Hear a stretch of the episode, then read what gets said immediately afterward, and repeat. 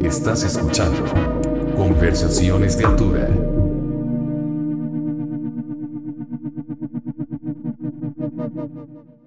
Okay, thank you so much for doing this. I really appreciate you. No, no problem.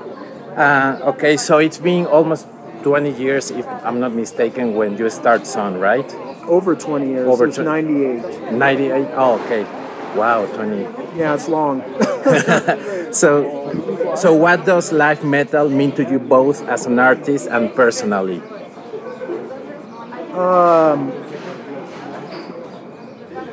well, I would answer this differently now. It, you know, we, we made that record in those conditions with Steve Albini as a kind of present to ourselves, you know, for being 20 years as a band. Right, And being friends. uh, Also, Greg and I being our friendship. You know? That's the core of the music. The- really. yeah, definitely. But those, But now I would say, like, I mean, now I can analyze the results, so it's different, different perspective. And I think that artistically, we made a really good choice to make an album that really uh, focuses on the strength we've built for the Hmm. past ten years, really around the live performance, around live. The ensemble, the ensemble of the band performing together, Right. and that's what that record is. That's how it was made, and that's the way Steve makes records. I mean, Steve makes records many different ways, but some of his most classic records are by groups that are performing very well. That's the whole thing. Like you perform it very well, and he records it perfectly. So Right. it's all on you, really. Yeah, yeah. So at this point in our game, that was a great way to make a record. Yeah. very organic, if I'm not mistaken, Exactly. right? Yeah, playing together, people in the room together, and Yeah. of course there's embellishments and some production stuff, but really it's really about that, the organism of Sunn, what Sunn is as far as a organ, as a poly organic. Yeah, exactly. Very. Um, in Mexico, we have this saying like "con huevos," Con y corazón, like uh, balls and heart. Yeah, And I think Steve does that with bands, and he can pull that off really well. He can. I mean, I haven't recorded with him, but I have the you idea. could that- though. That's the Uh, thing. yeah. That's how open. I mean, anyone can. Yeah, he actually was in Mexico not too long ago recording a punk rock band. Yeah. So that's pretty cool, right? Dude, Um, the first time I recorded with him was '96. It was with this metal band I had called Burning Witch. Oh, It's a okay, doom cool. band. And he was coming to Se- I was in Seattle. He was coming to Seattle to record a band called Silkworm. Hmm. Um, and he had a few days before. And the bass player of Burning Witch was brothers with the drummer of Silkworm, Michael Dahlquist, who unfortunately isn't with us anymore. Hmm. But actually, the bass player of Silkworm is in Sunn now. Oh, so there's like a long story there. But we, uh, our bass, the bass player of Burning Witch, Stuart Dahlquist, he said, "Hey, Steve's coming, and we can just ask him. Maybe he'll come a few days early and record us." And we hadn't recorded anything before, and I had never recorded a record. I'm like, "Oh, that'd be amazing! Like I recorded Nirvana, you know, whatever." So this was like your first recording ever. My first album recording. Yeah, yeah, yeah, yeah. Ah, okay, yeah, sure. Just, and he was like, "Yeah, sure." And we recorded a record in two days, type thing. And the, the most mind blowing thing, which I got to talk to him about while we were doing life, Yeah. To sort of make sure my memory was correct because I was smoking so much weed in those days. it was a big part of the music, and, and, and I and plus it was over you know twenty. So many years, 22 years ago. Who knows what the memory is? But, but um, the band he recorded right before coming to Seattle was Robert Plant and Jimmy Page No shit. at Abbey Road in in uh, London or something like that or BBC. And then came to Seattle and recorded our fucking doom band. and, I, and I was like, Steve, so that that's really what it was? He's like, Yeah, that's it. That's what I did. Yeah. So I'm like, so the guitarist you recorded before you recorded me doing Burning Witch was Jimmy Page. He's like, Yeah, I guess so. I was like, You're so fucking cool. Yeah, cool exactly. Uh, he records Jimmy Page and he flies to Seattle and records some doom band with a 21 year old black metal guitar player. No, that's awesome. And he's still that way. And and you know that spirit when we when we did life metal with him, that kind of spirit, that openness, that that like love, like punk rock or whatever, being a punk rock person, just being very social Yeah. socialist. Wow. That's that's how Sunn is too in so many ways. You know? Yeah, for It's sure. Like that culture is very important, you know. So coming to back to him now, we're much older, we've done so much more, more experienced in so many ways. And that also has to be very um, inspirational to work with someone like Steve, right? Like, It is it is on a meta level, but then when you're in working with him, it's just working with someone who's really good. Right. So it's kind of like a master class in sound in some ways, but I don't want to discredit our experience either. We're, we are a master class in sound for him to record too, in a way, and he wouldn't. Yeah, it. definitely. You know, it's a different thing for him. It's a challenge, and he wouldn't be like, oh, you know, above us or anything. It's kind of this mutual kind of pedagogical experience as well. Mm, like he's very open to your ideas. He's not like those producers like, ah, you have to do it this way, otherwise I wouldn't work with you. Yeah, he's like he told me told me something really cool. Like when we got there, we were talking about how we would do it, and, and he said on the second day, he's like, "Steve, you guys got this. This could be a great record." I'm like, "Oh, really? You think so? Yeah, we prepared so much." And he's like, "Yeah, but really, the thing is, bands that come in here." There's two things that make good records. One, Right. one they've rehearsed really well and have really good songs, or two, they just have their aesthetic down hmm. and who cares what the music is because the aesthetic is so strong. He's like, you guys have. But some band, some people come in and they've rehearsed really well, but the songs just aren't good. And he and he's like, I can't make the music sound better. Right, yeah. I'm not writing it. You know, I can record no. it perfectly, but if it's not good music or not interesting, Yeah. it's just not going to be interesting. It's going to be recorded really well, but it's still not going to be interesting. It's not going to make it interesting. Interesting. Yeah, be- it's more. I To mean, hear that kind of straightforwardness from someone like him, that's really refreshing, yes, that yeah, that's a good thing because and that's inspiring. For Just- sure. Just why should there be any bullshit? Why it's not like oh I can bring in a horn section and like emphasize this for you or let me rewrite this in my way and put my character on it. You know, it's just like it's real. You're in reality and you're in the present moment and that's what's gonna happen. You know, you can't Ah. you can any image you want to put in there, you, you have to it has to be a real image, you know. Yeah, definitely. And it's also very, like you said before, it's very punk rockish, you know? Like. It doesn't matter if Metallica comes to me and gives me $10 million to record the album, but if I'm not interested, why, why should I accept it, right? Well, he would. I mean, not not me, but like like him, I I, think he guess. would record them for ten million dollars, but he wouldn't be like, oh, you know, I'm going to make a Metallica sound good again. It's like it's on them, you know. Oh, okay, yeah, that's pretty cool. So going back to He'll make them sound sonically good, but you know, it's it's still their music. It's not him. Yeah, yeah. I mean, he That's pretty bold. much, someone right? who's so. It's pretty bold when someone who has that much experience and and history is is just totally down to earth like that. Yeah, yeah, it's yeah. your music. Uh, so I'm providing a service. I'm a cinema. It's like a cinematographer. You know? can, would it be fair to say that he's like the director? No, I uh, I started using some metaphor in some of the interviews with Life Metal of cinema because one thing that's confusing with music and cinema metaphors is the word producer and director are kind of switched actually sometimes um, what they do in each situation or in each media.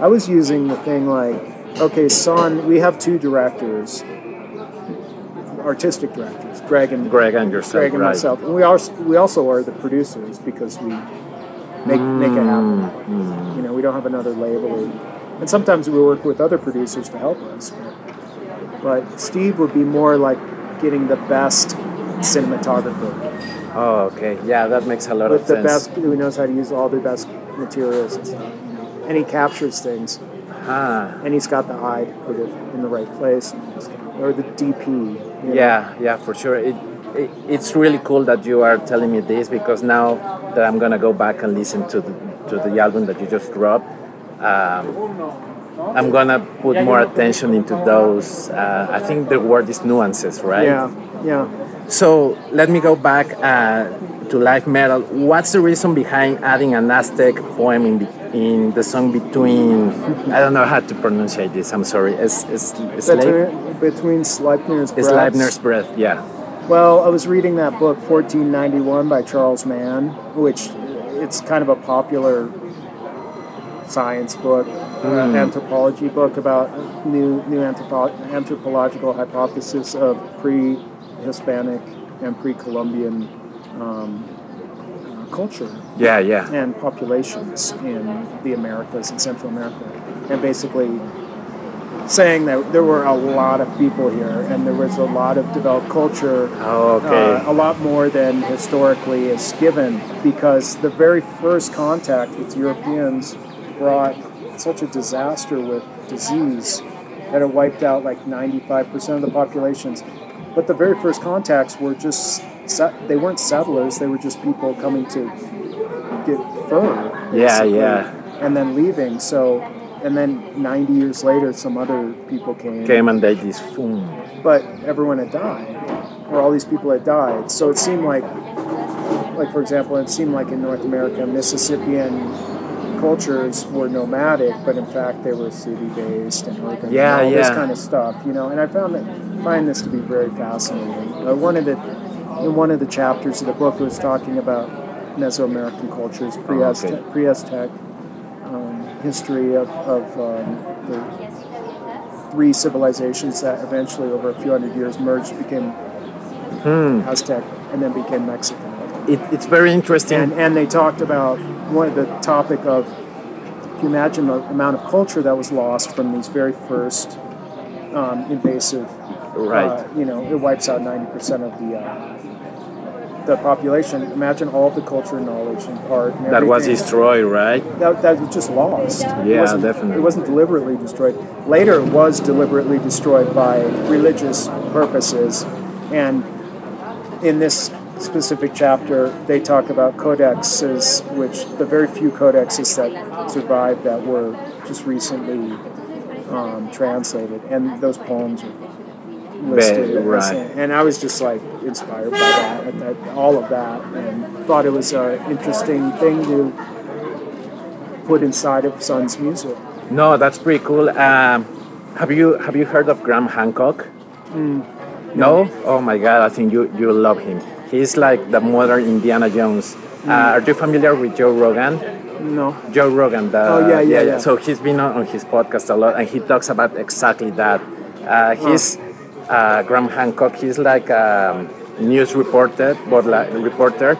But a long time ago, he started doing this type of investigation towards lost civilizations, Mm-hmm. and he mentions that that in Machu Picchu and or, or Mm-hmm. Peru ra- or the Amazon rather, he they've been discovering that what you just said that there were like around 20 million people. It's incredible. Yeah, yeah, 20 million people. There's a lot of other things that have been discovered through LADAR technology that there were roads, aqueducts, urban civilizations. Machu Picchu.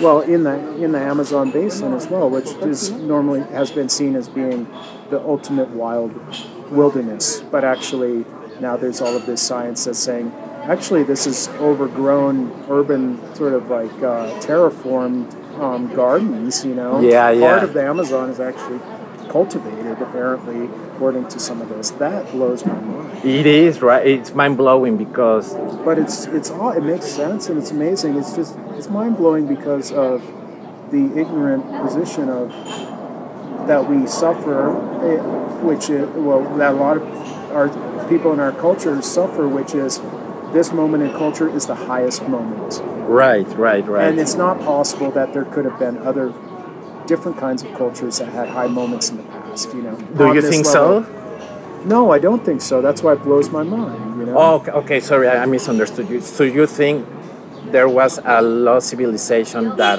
had the technology that we have today? Not about technology, about other things like art, poetry, philosophy, medicine, uh, different kinds of culture. Technology hmm. doesn't define culture necessarily. It defines our culture in a lot of ways, our modern culture, but I guess in this book there was one metaphor that really stuck with me, which was can you imagine if the European and, and East Asian connection was lost? That's that's hmm. essentially what possibly was lost with the European and American early civilizations. Right. Like that much culture is just gone because of biological reasons of the disease. Right, and at the end of the day, nobody knows. I mean, this guy Graham Hancock says that, or he believes rather, that Machu Picchu was not built by the Incas; that there was another uh, civilization. one, yeah. yeah. Incas were more contemporary. Yeah, exactly. But but I guess people that are more credited with studies and all that, they believe that the Incas built Machu Right. Picchu, right? Right. Yeah. Any anything like this, even even this Charles Mann. I mean, this is really mainstream publication. This this book. The name sounds familiar, but I, I It's haven't It's called read 1491. Charles Mann. 14. And he's just kind of writing about a lot of studies around this that are in the anthropological and archaeological field scientifically. And even there, they're considered to be quite radical. And they're challenged because they challenge the whole history of anthropology. And it also challenges some of, I mean, this is really basic to say, but it challenges the uh, Eurocentric, white version of history, and which most anthropologists and archaeologists don't prescribe. But the story of history is still that, you know. Yeah, so, yeah. And it's in the academia the way things are accepted. There's a whole way, proper way of doing it. So it's it's quite interesting. Right, and it's I'm just an artist and a musician. I just get like turned on by this stuff. I don't have to prove my theories or No, my, no, no. my ideas are valid. I, I can also talk about Sunn's, uh, our our singer Attila, or old singer Attila, being inspired by pyramids on Mars. You know, and this kind of shit. That's just like okay, that's another thing.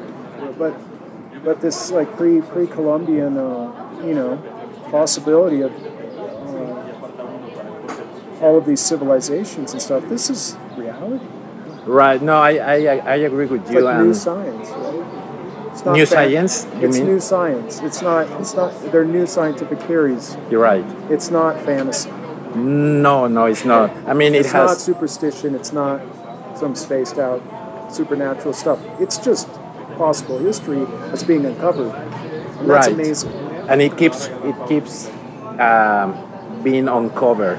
Yeah. There, there's always uh, discoveries. Oh, we found this in Guatemala, Yeah. or we found that in Peru. Have you Yeah. been to Peru, to the I Amazon? there. No, I haven't been to the Amazon. I went to Lima this year, just the city.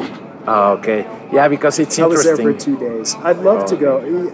The life of a touring musician doesn't allow It doesn't lot of time to go in the jungle. No, know. I know. Um, I asked this because um, But it does allow a first contact with people that make friends and go back many times. So maybe I can visit sometime and do something. right because I noticed in your music, especially after watching your live shows, that that Sunn and, and, and Soma, it's, it looks very and sounds. I bet I, ha- I haven't had the chance to see your show live, but I'm looking forward to it, and I'm excited because it seems like I'm going to attend some sort of ceremony. Do you, is that fair to say? I, I, Like very, uh, very, yeah, well, it's I very. want to be careful with that because, of course, Okay. we're using a lot of ceremonial, arguably ceremonial attributes. Hmm. But even being on stage is a kind of ceremonial attribute in modern time, you know, with Yeah. lights and all this performance audience relation. We're not performing a ceremony. I think that's not real. That's not a real aspect. It could be interpreted ceremonially. Okay, but you don't feel like you are doing a ceremony in some sort of way. I don't know. I used to think I used to think it was more ritualistic and stuff, but and maybe it, it does have ritualistic frame, but it's music. It's really music. We're not Ah. doing like a religious. No, no, no, and, and I didn't mean I didn't mean it that way. There is a gathering and there is a social cohesion that happens in those kinds of things that I think is significant. Maybe that's what a ceremony is for the audience to participate in as well. Right. as witness, but also a participant somehow.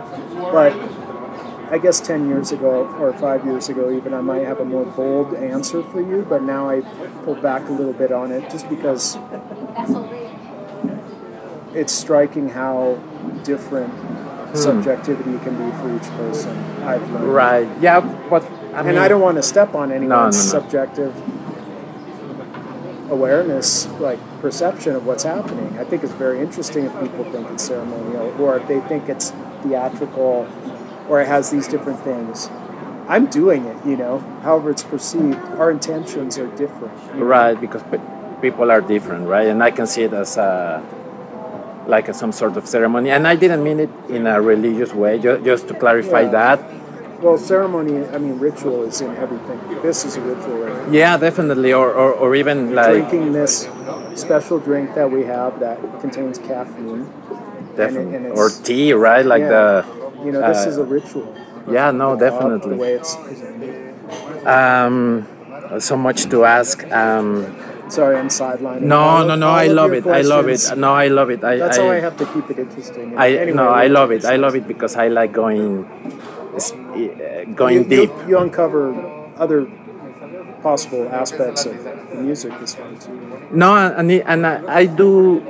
I, I kind of disagree with you when you said that it's just music, but it's. I mean, it is music. Well, then, then you say, what is music and why why is it just? It's not like a lesser thing. Music is pretty. yeah, no, and I rich. didn't mean it that way. Yeah. What I, what I'm trying to say is that.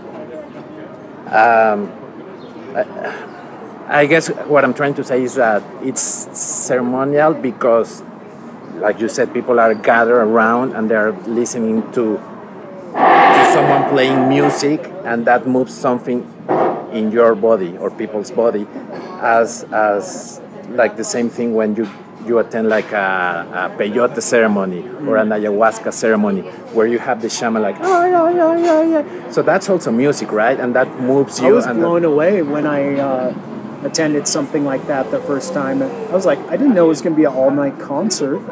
right, That's really cool. right. Like a eight hours long concert, percussion concert. It's really amazing. Yeah, no, definitely. But music is part of that, guiding you through states of mind and stuff, and that's what a concert is too. Yeah, and, and that's what I meant by saying Yeah. it's like ceremony. It's like okay, people don't see it that way because some people or most people are not in touch with, with maybe Right. that type type of presume, mind. it presumes something that's disconnected from the reality for a Yeah. lot of people. yeah, definitely. And But for, in fact, it's so embedded in reality that to shine on it makes people uncomfortable. yes, yes, Not everyone, but you know, of course. yeah. Plus, I think nowadays people are disconnected from from. I'm, I'm kind of a, of a I don't like to use it word, but a spiritual person. So I do feel that we are all connected, and there's like a source, not God, but there's like a source that created us somehow. Yeah. But it's kind of sad to see that people are getting more. Uh, they are uh, dissipated from that, People are becoming more isolated. and it's weird, right? Like here in Mexico, there are like 20 million people, and people feel really lonely. It's, it's a incredible, incredibly sad phenomenon. I, I, I feel that way myself a lot of the time too, and it has to do with a lot of different things about how communication works right now. I think Di- uh, with internet, of course. Yeah, yeah. I was reading this book or listening to a book rather uh, by Mark Manson. It's called uh, "Everything Is Fucked," a book about hope, and he says that like nowadays you have everything on, on your telephone. You can Yeah. call someone in Europe, uh, and, and it can be as long as you are on, on Wi-Fi or you have like an internet connection. You can call someone or, or, or not even leave your house to buy food. Yeah, and you that makes you think okay so people are more connected on, on facebook on instagram. But in real life people are disconnected. Well, I was talking in another interview about the mind-body consciousness Connections, yeah. and and uh, that's something that is more disconnected when you're mentally like communicating with people through Instagram, Facebook, and stuff. It, that's a pure mental exercise. There's no physicality to it, and that's a big part of it. No. And then then your own self. I mean i i i've faced this quite heavily in the past few years having incredible realization how disconnected i am to my phys- the mind body connection. It's like it's incredible. And uh, that's being lonely from your own you know person Right. you Yeah, know, yeah. which is what you're actually lonely from. You're not lonely from not meeting other people. Like you have to be at least in a s- solid state to even express like connection, right? Yeah, definitely. And, So if these tools are like built around only one side of it, you know, that's part of a issue as well. Right. And how do you navigate that disconnection or, or, or when you are conscious of, okay, I'm, I'm Um, really bad at navigating it. I get I'm so addicted to the internet and social media. It's like I have to really like turn off my phone and get like a dumb phone. That's how I do it. It's really hard. But I I I'm I got really into meditation the last Oh, year. that was my very, next it's very helpful. Vipassana is very helpful. Uh, different those kinds of yeah, have you tried Southeast the Asian Buddhist practices, right? practices. Have you tried the sensory deprivation tank? Yeah, I've done that. Did you like it? You mean like a flotation tank? The float, yeah, yeah. Um, it's interesting, yeah. Yeah, and that I, don't tried that. I don't know if it's really necessary. Uh, Huh. With if you're into meditation, uh, I mean, it's interesting. Um, I guess I was hoping for like a a big like kind of like hallucination experience or something, but it's relaxing. I think if if just just to I was in one- yeah, I was in Tasmania in June playing music solo, and they had a, and I was walking around this town Hobart trying to find something to do, and there, there was a center there, like a, a flotation tank center. I'm like, oh cool, I'm gonna do that. I'm gonna do that flotation Yeah. tank. This will be perfect. And I played tonight, like two hours flotation tank, and I was in there, and it was like. Every time a truck went by, the, the tank would be like, you could hear Yeah, the street. yeah, and I was yeah. like, what am I doing? I should be in a swimming pool swimming, so like activating something, not just what am I? I'm not. There's no deprivation going on. It's just like hearing the trucks. Yeah, yeah, I understand that. I tried. I used to live in Toronto for like five years, and that's where I was in touch with that. Yeah. And the way, I mean, I did it sober, and I did it. I guess intoxicated is the word with weed. Yeah. And with weed, that's when I reach like uh, consciousness. What I guess it, it could get really psychedelic. I've done lots of drugs my days and stuff and whatever. I've had amazing experiences, but for me now, the more powerful experiences are connecting with people intimately Right. and also connecting with nature. I mean, it's just kind of incredible to go on a week long trek in the forest. That's like way more powerful to me. Yeah, yeah, yeah. I mean, nature has its own power, right? It's like uh, I spent three Well, months in the jungle. It's like remembering that we're part of this other thing, and that's always there. Yeah, and it's important to notice that we're part of it, that we don't own it, because sometimes there's We're the mistake. it. Yeah, exactly. And that's a great source of loneliness is having that disconnection with nature. I think Yeah, that could that solve so many problems to go swim in a lake for an hour, or the ocean, or go on a hike. I mean, it's it's. I sound like my dad when I was a kid, but it's true. no, I agree. I I agree with that. Uh, I think nature is really important, Yeah. especially you're coming from Seattle, right? I mean, you have nature all around. Yeah. Well, uh, I really appreciate your Well, time. nice talking with you. Nice talking to you. I Um, hope it's useful. No, it's very useful, and I hope we can talk again soon Sure. because there's a lot of questions that I wanted to ask, but Well, I love this conversation. Phone thing in the future or something. if you Oh, want. cool! That would be Like great. if, Yeah. if you make a podcast, we could do like a part two or something. No, yeah, definitely.